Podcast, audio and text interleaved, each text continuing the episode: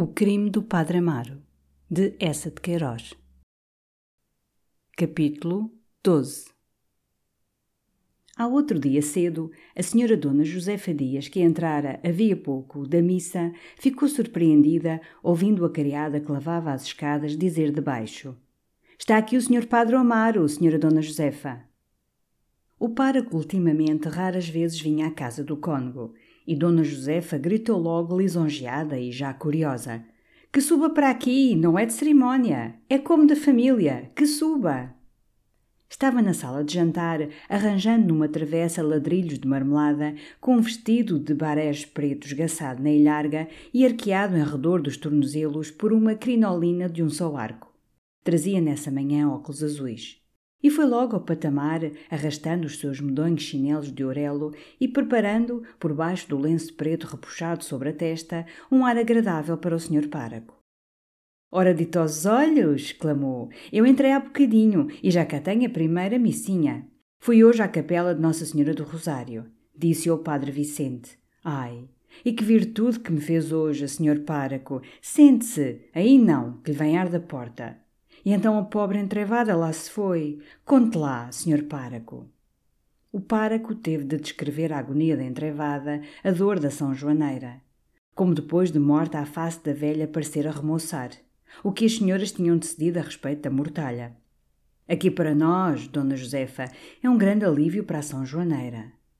E de repente, puxando-se para a beira da cadeira, assentando as mãos nos joelhos, e que me diz a do Sr. João Eduardo? Já sabe, foi ele que escreveu o artigo. A velha exclamou, levando as mãos à cabeça: Ai, nem me fale nisso, Sr. Páraco, nem me fale nisso que até tenho estado doente. Ah, já sabe? E mais que sei, Sr. Páraco, o Sr. Padre Natário, devo-lhe esse favor, esteve aqui ontem e contou-me tudo. Ai, que maroto! Ai, que alma perdida! E sabe que é o íntimo do Agostinho, que são bebedeiras na redação até de madrugada, que vai para o bilhar do terceiro a chincalhar a religião. Ai, por quem é, senhor páraco? Nem me diga, nem me diga. Que ontem, quando o senhor padre Natário esteve aí, até tive escrúpulos em ouvir tanto pecado. Que lhe devo esse favor ao senhor padre Natário, logo que soube vem-me contar. É de muito delicado. E olha, senhor páraco, a mim sempre me quis parecer isso mesmo do homem. Eu nunca o disse, nunca o disse. Que lá isso, esta boquinha nunca se pôs em vidas alheias. Mas tinha cá dentro um palpite. Ele ia à missa, cumpria o jejum.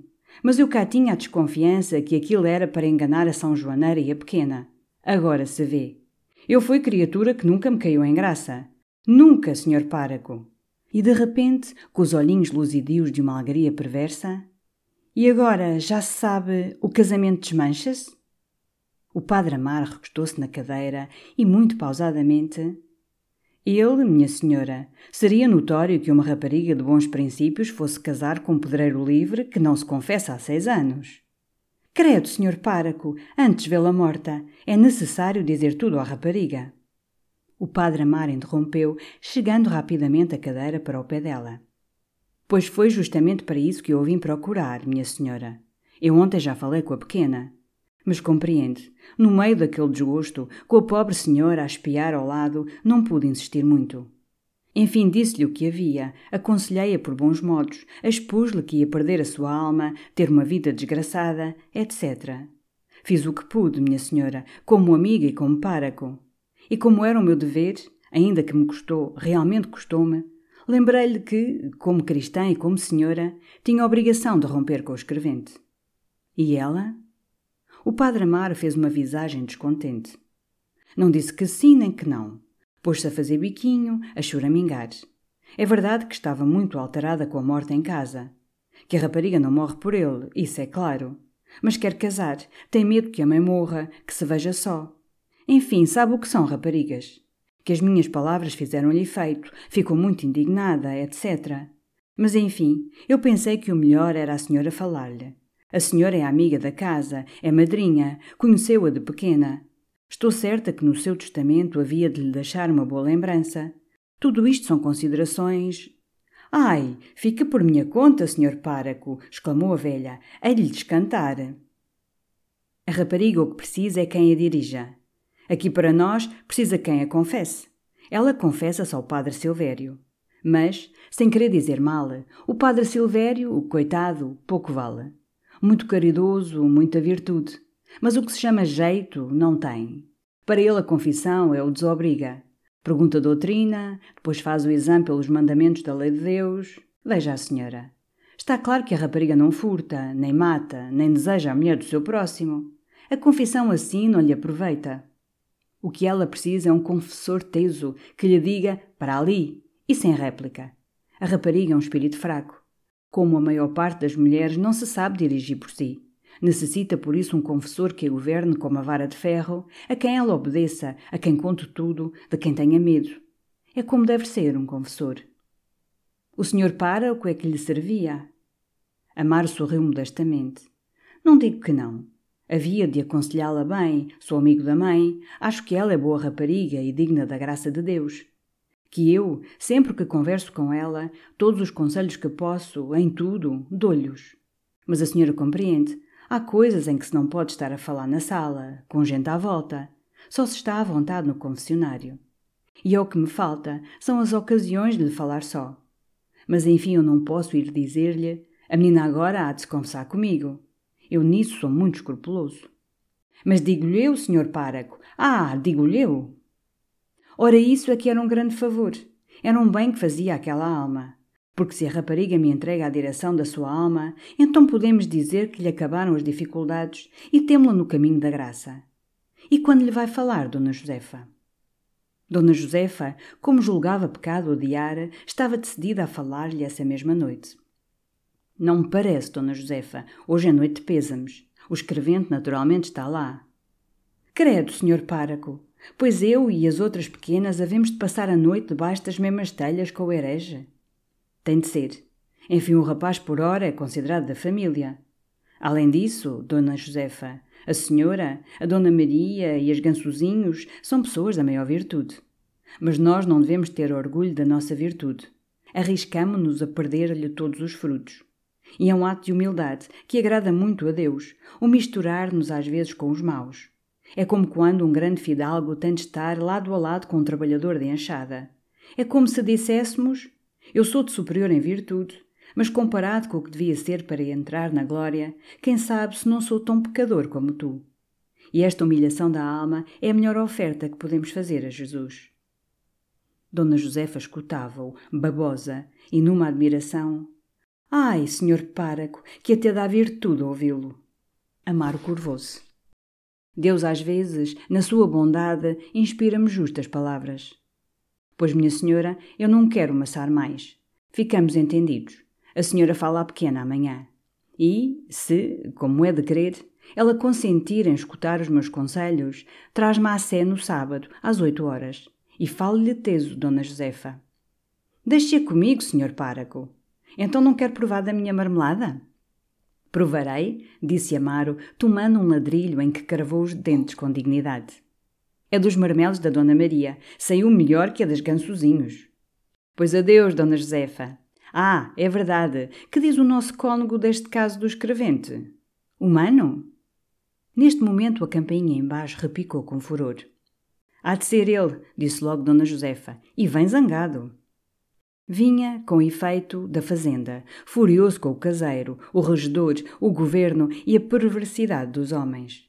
Tinham-lhe roubado uma porção de cebolinho e, abafado de cólera, aliviava-se repetindo com gozo o nome do inimigo. Credo, mano, que até lhe fica mal! exclamou Dona Josefa tomada de escrúpulos. Ora, mana, deixemos essas piaguices para a quaresma. Digo, com os diabos, e repito, com os diabos. Mas eu lá disse ao caseiro que se sentir gente na fazenda, carrega a espingarda e faça fogo. Há uma falta de respeito pela propriedade, disse Amaro. Há uma falta de respeito por tudo, exclamou o cônego, um cebolinho que dava saúde só olhar para ele. Pois, senhores, lá vai. Isto é o que eu chamo um sacrilégio, um desaforado sacrilégio, acrescentou com convicção. Porque o roubo do seu cebolinho, o cebolinho de um cônego, parecia-lhe um ato tão negro de impiedade como se tivessem sido furtados os vasos santos da Sé. Falta de temor de Deus, falta de religião, observou Dona Josefa. Qual falta de religião? replicou o cônego exasperado. Falta de cabos de polícia é o que é. E voltando-se para Amaro: Hoje é o enterro da velha, hã? Ainda mais essa. Vá, mana, mande-me lá dentro uma volta lavada e os sapatos de fivela. O padre Amaro, então, retomado pela sua preocupação, estávamos cá a falar do caso do João Eduardo, o comunicado. Isso é outra maroteira que tal, fez logo o cônego. Vejam essa, também. Que quadrilha vai pelo mundo, que quadrilha! E ficou de braços cruzados, com os olhos arregalados, como contemplando uma legião de monstros soltos pelo universo e arremessando-se com imprudência contra as reputações, os princípios da Igreja, a honra das famílias e o cebolinho do clero. Ao sair, o padre Amaro renovou ainda as suas recomendações a Dona Josefa, que o acompanhara ao patamar. Então hoje, noite de pêsames, não se faz nada. Amanhã fala a rapariga e lá para o fim da semana leva-me à sé. Bem, e convença a rapariga, Dona Josefa, trate de salvar aquela alma. Olhe que Deus tem os olhos em si. Fala-lhe teso, fala-lhe teso. E o nosso cônego que se entenda com a São Joaneira. Pode ir descansado, senhor páraco. Sou madrinha e, quer ela queira, quer não, hei de pô-la no caminho da salvação. Amém, disse o padre Amaro. Nessa noite, com efeito, Dona Josefa não fez nada. Eram os pêsames na Rua da Misericórdia. Estavam embaixo, na saleta, alumiada lugubremente por uma só vela com um abajur verde escuro. A São Joaneira e Amélia, do luto, ocupavam tristemente o canapé ao centro. E em redor, nas fileiras de cadeiras apoiadas à parede, as amigas, cobertas de negro pesado, conservavam-se funebremente imóveis, de faces contristadas, num torpor mudo. Às vezes duas vozes ciciavam, ou de um canto, na sombra, saía um suspiro. Depois o Libaninho, ou Artur Coceiro, ia em bicos de pés pevitar o morrão da vela. A senhora Dona Maria da Assunção espeturava o seu catarro com um som choroso. E no silêncio ouviam tamancos bater no lajedo da rua ou os quartos de hora no relógio da misericórdia. A intervalos a russa, toda de negro, entrava com o tabuleiro de doces e copos de chazada. Levantava-se então o abajur. E as velhas, que já iam cerrando as pálpebras, sentindo a sala mais clara, levavam logo os lenços aos olhos e, com ais, serviam-se de bolinhos da encarnação. João Eduardo lá estava, a um canto, ignorado, ao pé da gansoso surda, que dormia com a boca aberta. Toda a noite o seu olhar procurara de balde o olhar de Amélia, que não se movia, com o rosto sobre o peito, as mãos no regaço, torcendo e distorcendo o seu lenço de cambraeta. O senhor Padre Amaro e o senhor Cônego Dias vieram às nove horas. O pároco, com passos graves, foi dizer à São Joaneira: Minha senhora, o golpe é grande. Mas consolemo-nos, pensando que Sua Excelentíssima Mana está a esta hora gozando a companhia de Jesus Cristo. Houve em redor uma murmuração de soluços. E como não restavam cadeiras, os dois eclesiásticos sentaram-se aos dois cantos do canapé, tendo no meio a São Joaneira e Amélia em lágrimas. Eram assim reconhecidos pessoas de família. A senhora Dona Maria da Assunção notou baixinho a Dona Joaquina Gansoso. Ai, até dá gosto vê-los assim todos quatro. E até às dez horas, a noite de pêsames continuou soturna e sonolenta, perturbada apenas pela tosse constante de João Eduardo, que estava constipado e que, na opinião da senhora Dona Josefa Dias, que o disse a todos depois, tossia só para fazer troça e para achincalhar o respeito aos mortos.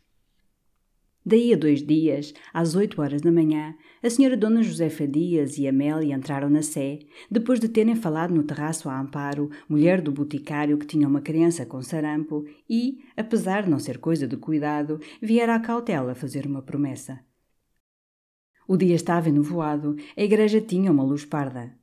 Amélia, pálida sob a sua mantilha de renda, parou de fronte do altar de Nossa Senhora das Dores, deixou-se cair de joelhos e ficou imóvel, com o rosto sobre o livro de missa.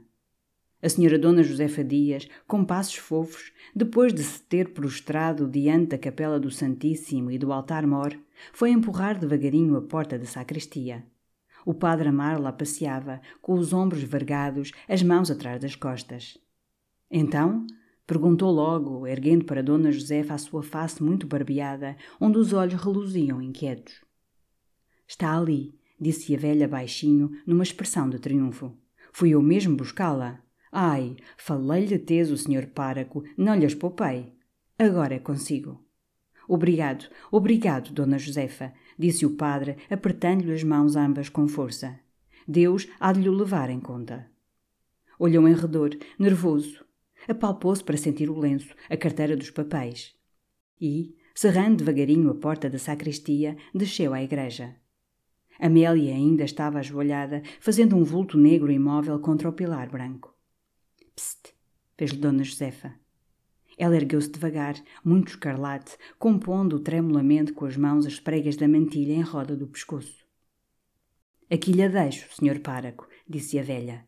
Vou à amparo da botica e venho depois por ela. Ora vai, filha, vai, Deus te alumia essa alma. E saiu com mesuras a todos os altares. O Carlos da Botica, que era inclindo o cônego e um pouco ronceiro na renda, desbarretou-se com espalhafato apenas Dona Josefa apareceu à porta e conduziu-a logo acima à sala de cortinas de caça, onde Amparo costurava a janela. Ai, não se prenda, Sr. Carlos, dizia-lhe a velha, não largue os seus afazeres. Eu deixei a afilhada na sé e venho aqui descansar um bocadinho.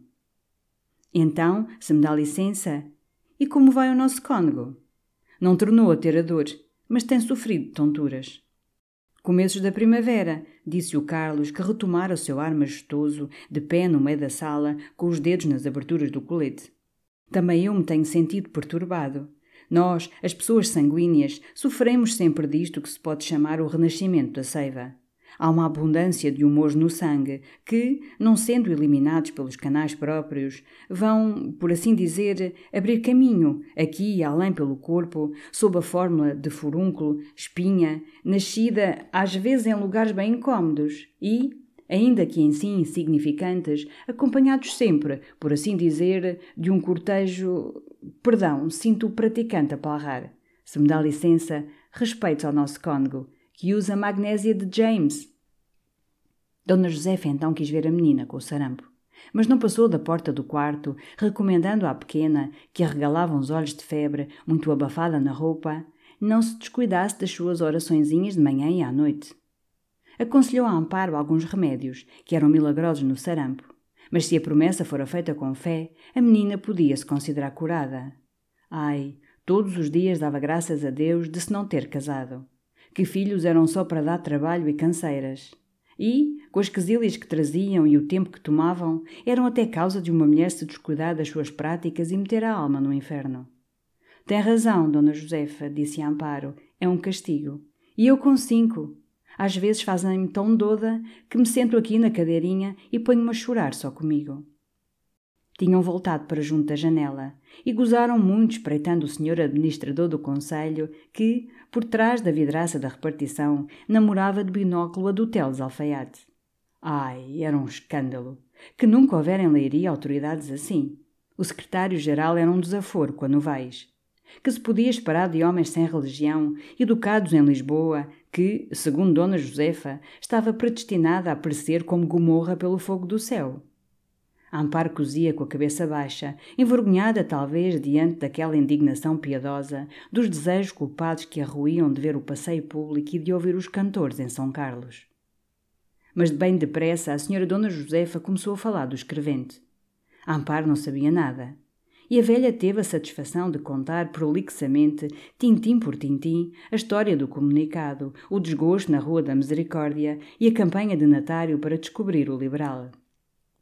Alargou-se principalmente sobre o caráter de João Eduardo, a sua impiedade, as suas orgias.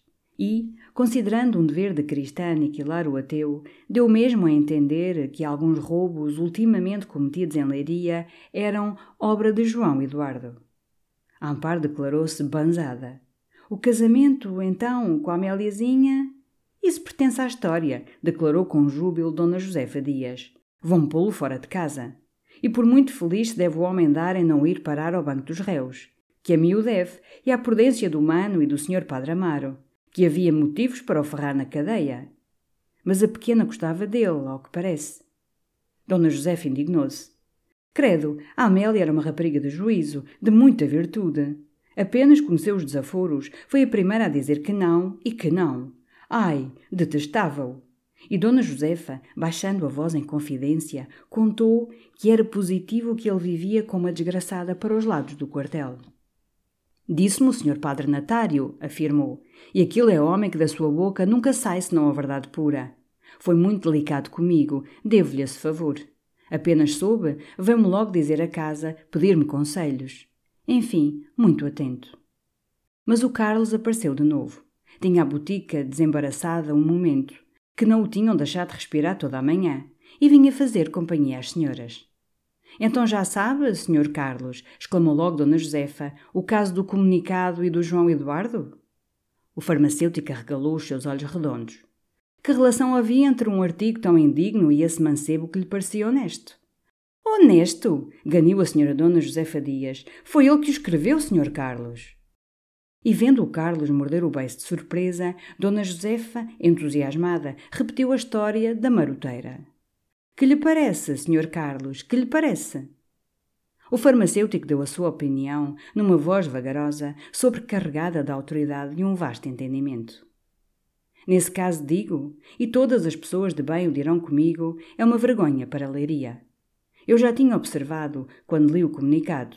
A religião é a base da sociedade e miná-la é, por assim dizer, querer aluir o edifício. É uma desgraça que haja na cidade desses sectários do materialismo e da república que, como é sabido, querem destruir tudo o que existe. Proclamam que os homens e as mulheres se devem unir com a promiscuidade de cães e cadelas. Desculpem exprimir-me assim, mas a ciência é a ciência. Querem ter o direito de entrar em minha casa, levar-me as pratas e o suor do meu rosto.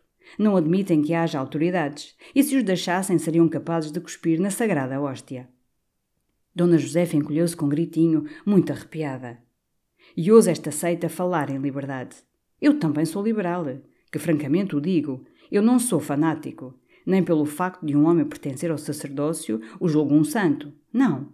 Por exemplo, sempre embirrei com o pároco Miguel. Era uma jiboia. Desculpe-me, senhora, mas era uma jiboia. Disse-lhe na cara, porque a lei das rolhas já lá vai. Derramamos o nosso sangue nas trincheiras do Porto, justamente para não haver lei das rolhas. Disse-lhe na cara: Vossa Senhoria é uma jiboia. Mas, enfim, quando um homem veste uma batina, deve ser respeitado. E o comunicado, repito, é uma vergonha para a leiria. E também lhe digo, com esses ateus, esses republicanos, não deve haver consideração. Eu sou um homem pacífico, aqui Amparozinho conhece-me bem. Pois se eu tivesse de aviar uma receita para um republicano declarado, não tinha dúvida, em lugar de lhe dar uma dessas composições benéficas que são orgulho da nossa ciência, de lhe mandar uma dose de ácido prússico. Não, não direi que lhe mandasse ácido prússico, mas, se estivesse no banco dos jurados, havia de lhe fazer cair em cima todo o peso da lei e balançou-se um momento sobre a ponta das chinelas, lançando um grande gesto em redor, como se esperasse os aplausos de um conselho de distrito ou de uma municipalidade em sessão. Mas na Sé bateram então devagar as onze, e Dona Josefa embrulhou-se à pressa no seu mantelete para ir buscar a pequena, coitada, que havia de estar farta de esperar. O Carlos acompanhou-a, desbarretando-se e dizendo-lhe, como um mimo que repetia ao seu senhorio, Repito ao nosso cônego quais são as minhas opiniões. Que nessa questão do comunicado e de ataques ao clero estou de alma e coração com suas senhorias. Criado seu, minha senhora, o tempo vai-se embrulhar. Quando Dona Josefa entrou na igreja, Amélia estava ainda no confessionário. A velha tossiu alto, ajoelhou e, com as mãos sobre a face, abismou-se numa devoção à Senhora do Rosário. A igreja ficou numa imobilidade e num silêncio. Depois Dona Josefa, voltando para o confessionário, espreitou por entre os dedos. Amélia conservava-se imóvel, com a mantilha muito puxada para o rosto, a roda do vestido negro espalhada em redor. E Dona Josefa recaiu na sua reza. Uma chuva fina fustigava agora os vidros de uma janela ao lado. Enfim houve no confessionário um rangido de madeira, um frufru de vestidos nas lajes. E Dona Josefa, voltando-se, viu de pé diante dela Amélia com a face escarlate e o olhar reluzindo muito. Está há muito tempo à espera, madrinha? Um bocadinho. Estás prontinha, hã? Ergueu-se, persignou-se e as duas senhoras saíram da sé. Ainda caía uma chuva fina. Mas o senhor Artur Coceiro, que passava no largo com ofícios para o governo civil, foi levá-las à Rua da Misericórdia debaixo do seu guarda-chuva.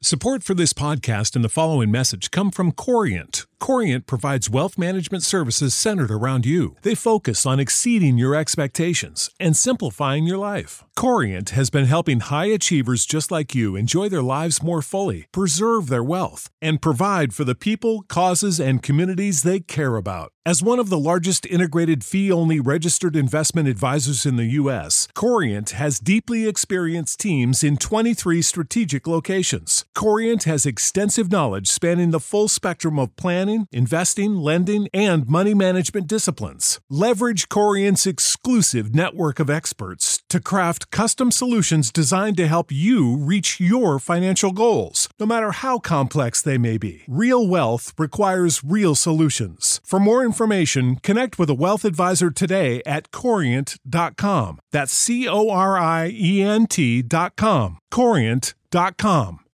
When you need mealtime inspiration, it's worth shopping Kroger, where you'll find over 30,000 mouthwatering choices that excite your inner foodie. And no matter what tasty choice you make, you'll enjoy our everyday low prices, plus extra ways to save, like digital coupons worth over $600 each week. You can also save up to $1 off per gallon at the pump with fuel points. More savings and more inspiring flavors make shopping Kroger worth it every time. Kroger, fresh for everyone. Fuel restrictions apply.